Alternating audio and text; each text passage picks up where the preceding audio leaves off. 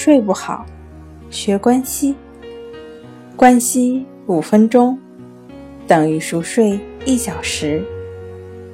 大家好，欢迎来到重塑心灵，我是主播心理咨询师刘星。今天要分享的作品是：为什么睡前尽量减少使用蓝光电子产品？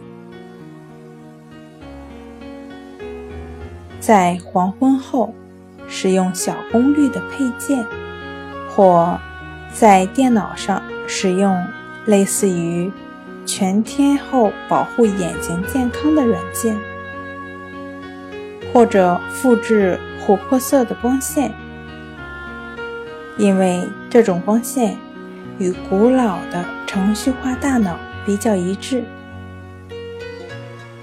也可以选择戴上一副眼镜来过滤掉蓝光。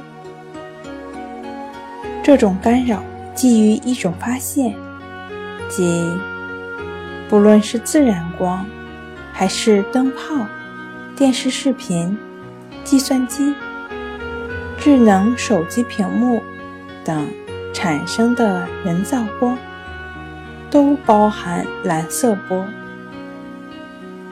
这是最常见的不可见光。蓝光能够干扰褪黑激素的产生，并且刺激大脑的警报中心，让我们意识到这是白天，并且保持警醒。像任何白天活动的动物一样，我们的生物节律。决定了我们应该在白天保持警觉，在夜晚睡觉。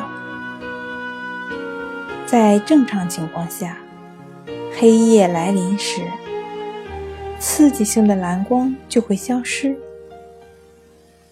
但是，创造性的人类合成的光和电子设备，将我们的大脑暴露在蓝光下。使我们的警惕性处于不自然的状态，并且持续的为活动做着准备，甚至持续到深夜，而这样导致随后可能出现睡眠的周期紊乱和慢性的失眠。今天跟您分享到这儿。